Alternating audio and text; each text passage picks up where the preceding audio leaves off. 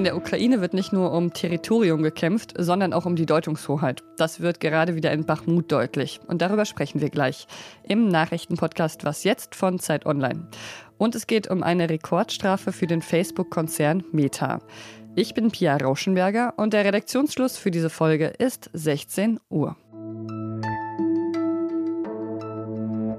Dass Bachmut nicht mehr Bachmut ist, darüber sind sich wahrscheinlich beide Seiten einig. Die Stadt ist nämlich weitgehend zerstört. Aber Uneinigkeit herrscht darüber, wer Bachmut ganz kontrolliert. Wurde die Stadt in der Ukraine schon vollständig von russischen Truppen eingenommen oder eben nicht? Der Chef der Söldnertruppe Wagner, Jewgeni Prigoschin, hatte am Samstag die Einnahme verkündet und heute dann noch gesagt, dass er die Truppen bis Anfang Juni abziehen werde. Der russische Präsident Wladimir Putin hat den Truppen schon gratuliert. Aber die ukrainische Führung hat erklärt, dass in Bachmut immer noch ukrainische Soldaten kämpften. Wo Zelensky und Putin sich streiten, kann vielleicht Maxim Kireev Klarheit schaffen. Hallo Maxim. Hallo. Ist das nur ein rhetorischer Schachzug der ukrainischen Führung oder ist Bachmut tatsächlich noch nicht vollständig unter russischer Kontrolle? Es ist tatsächlich noch nicht ganz hundertprozentig belegt, dass die Stadt vollständig unter russischer Kontrolle ist. Es ist ja auch relativ schwierig, wenn man äh, vor Ort äh, keine Quellen hat, das zu belegen. Aber äh, nach allem, was man weiß, nach allem, wie die Kämpfe die letzten Tage verlaufen sind und nach allem, was man so an Videos und Beiträgen ukrainischer Soldaten sieht, kann es sich im Prinzip nur noch um wirklich Stellungen in den allerletzten Randbezirken äh, handeln. Also alle größeren Gebäude sind tatsächlich mittlerweile unter russischer Kontrolle. Das kann man, glaube ich, äh, schon mit relativ großer Sicherheit sagen. In deinem Text über Bachmut schreibst du, die Eroberung des Ortes verschaffe den russischen Angreifern kaum einen nennenswerten Vorteil im Krieg. Es ist also wirklich nur ein symbolischer Erfolg Russlands.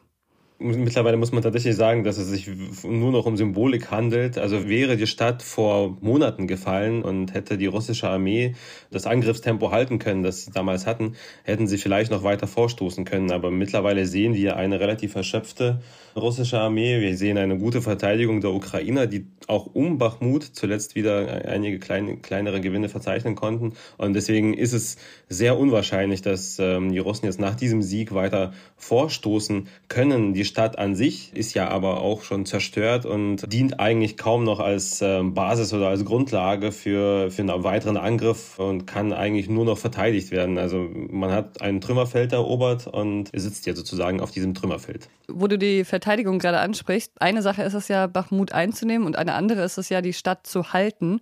Wie schätzt du denn da die Chancen für die russischen Truppen ein? Angeblich sollen ja auch schon ukrainische Truppen einen Halbkreis um die Stadt gebildet haben. Genau, also die Ukrainer haben in den letzten ähm, Wochen einige ähm, ja, höher gelegene Stellungen eingenommen. Ähm, das heißt, sie können sozusagen in diese Stadt jetzt hineingucken, weil Bachmut ist in einem Tal und drumherum sind Hügel und von diesen Hügeln kann man natürlich ähm, alles überschauen, was in der Stadt passiert. Aber die ukrainischen Einheiten sind noch relativ weit davon entfernt, einen tatsächlichen Halbkreis äh, zu schließen. Und nach allem, was man weiß, haben die Russen zuletzt auch wieder Verstärkung in diese Gegend hingebracht und vielleicht das könnte natürlich auch ein, äh, ein, Ziel der Ukrainer sein, damit sozusagen an anderer Stelle russische Soldaten fehlen. Ja, also ich sehe noch keine akute Gefahr für die Stadt aus russischer Perspektive gesehen, jetzt, dass sie jetzt wieder an die Ukrainer fällt. Ja, aber ähm, die Russen müssen auf jeden Fall neues Personal hinverlegen.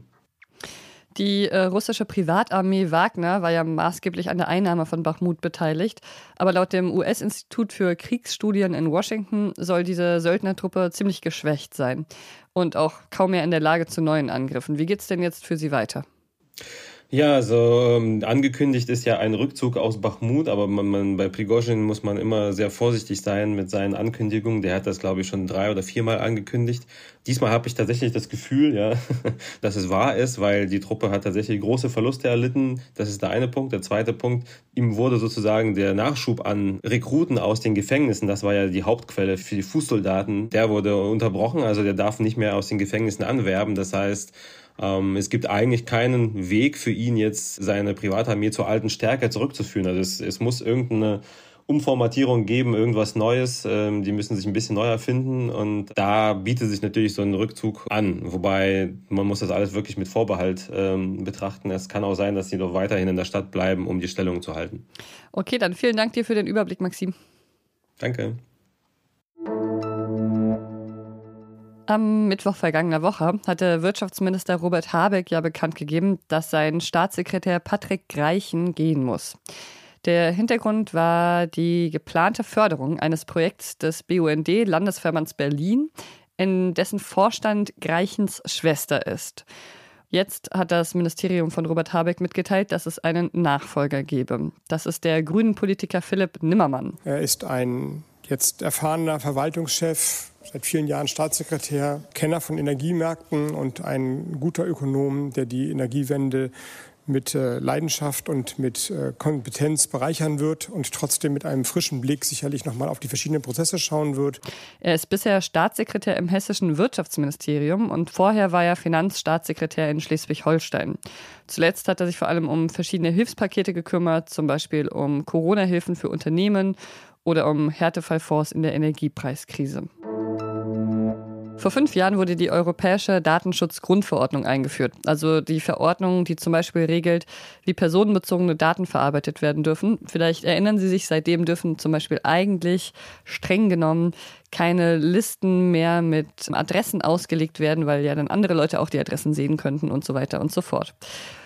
Damals gab es ziemlich viel Kritik und auch etwas Hohn an dieser Verordnung, weil sie als bürokratisch gilt und sperrig sei.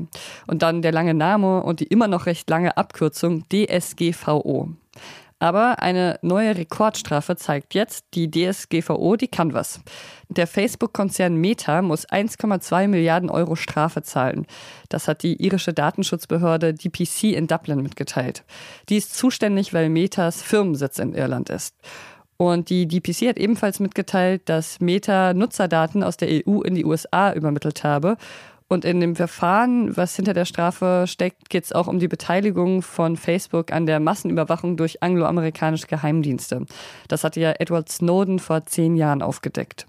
Expertinnen gehen aber davon aus, dass der US-Konzern Rechtsmittel gegen die Entscheidung einlegen wird. Mein Kollege Jakob von Lindern aus dem Digitalressort ordnet die Strafe für Meta so ein. Wir wollen nicht, dass die NSA einfach so auf unsere Facebook-Nachrichten zugreifen kann. Nun speichert der Konzern Meta unsere Daten aber in den USA, wo Gesetze gelten, die der NSA das zumindest grundsätzlich ermöglicht. Das darf Meta in Zukunft nicht mehr und muss außerdem 1,2 Milliarden Euro Strafe bezahlen. Möglich wurde diese Entscheidung durch die DSGVO. Es ist jetzt noch nicht ganz klar, ob die Entscheidung so bestehen bleibt, aber trotzdem zeigt die Entscheidung für mich die einzige Möglichkeit, wie wir das Internet so formen können, wie wir es gerne hätten, oder zumindest so ähnlich, sind Gesetze. Was noch? Kannten Sie die Blaukopf-Schönechse, die zur Verteidigung ihre Farbe wechselt? Ich glaube eher nicht. Die wurde nämlich erst vor kurzem entdeckt, genau wie etwa 380 Tier- und Pflanzenarten, die WissenschaftlerInnen in der südostasiatischen Mekong-Region gefunden haben. Es war vor allem in Vietnam und Thailand. Das hat die Umweltorganisation WWF berichtet. Und ich finde es immer wieder faszinierend, wie viele Tier- und Pflanzenarten es noch gibt, die man noch gar nicht entdeckt hat. Das einzige Säugetier, das übrigens neu entdeckt wurde, ist die Mausohrfledermaus. Und äh, die WissenschaftlerInnen konnten zwar einige Tier- und Pflanzenarten neu entdecken, aber gleichzeitig gehört leider auch zur Wahrheit dazu, dass in der Artenkrise, die gerade vor sich geht, viele Arten aussterben werden, bevor sie überhaupt entdeckt werden können. So, das war's für heute. Ich bin raus. Ein paar Blumen bestimmen oder so. Sie können uns schreiben. Sie kennen ja die Adresse wasjetzt.zeit.de. Morgen früh können Sie hier übrigens mal wieder eine neue Stimme ausprobieren, wobei es vielleicht ein paar von Ihnen geben wird, ein paar was jetzt Obernerds, die Sie vielleicht wiedererkennen werden. Ich mache es jetzt aber mal ein bisschen spannend und sage nicht mehr dazu. Sie können ja einfach morgen früh reinhören und sich überraschen lassen. Ich bin Pia Rauschenberger. Machen Sie es gut. Und wenn Sie sich immer mal gefragt haben, was eigentlich auf der Zeit Online Dachterrasse so wächst, Balkan Storchschnabel und kleine Katzenminze. Das habe ich gerade eben bestimmt und mich auch ein bisschen wie so eine Entdeckerin gefühlt.